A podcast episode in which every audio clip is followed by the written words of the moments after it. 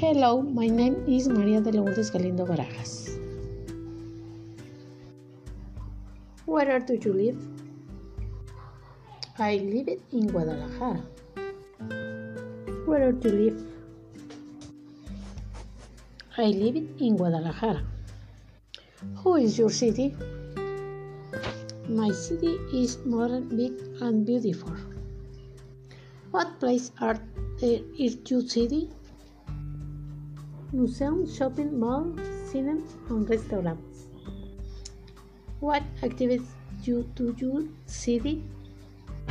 You can visit museums and eat Mexican antojitos. What do you like about city?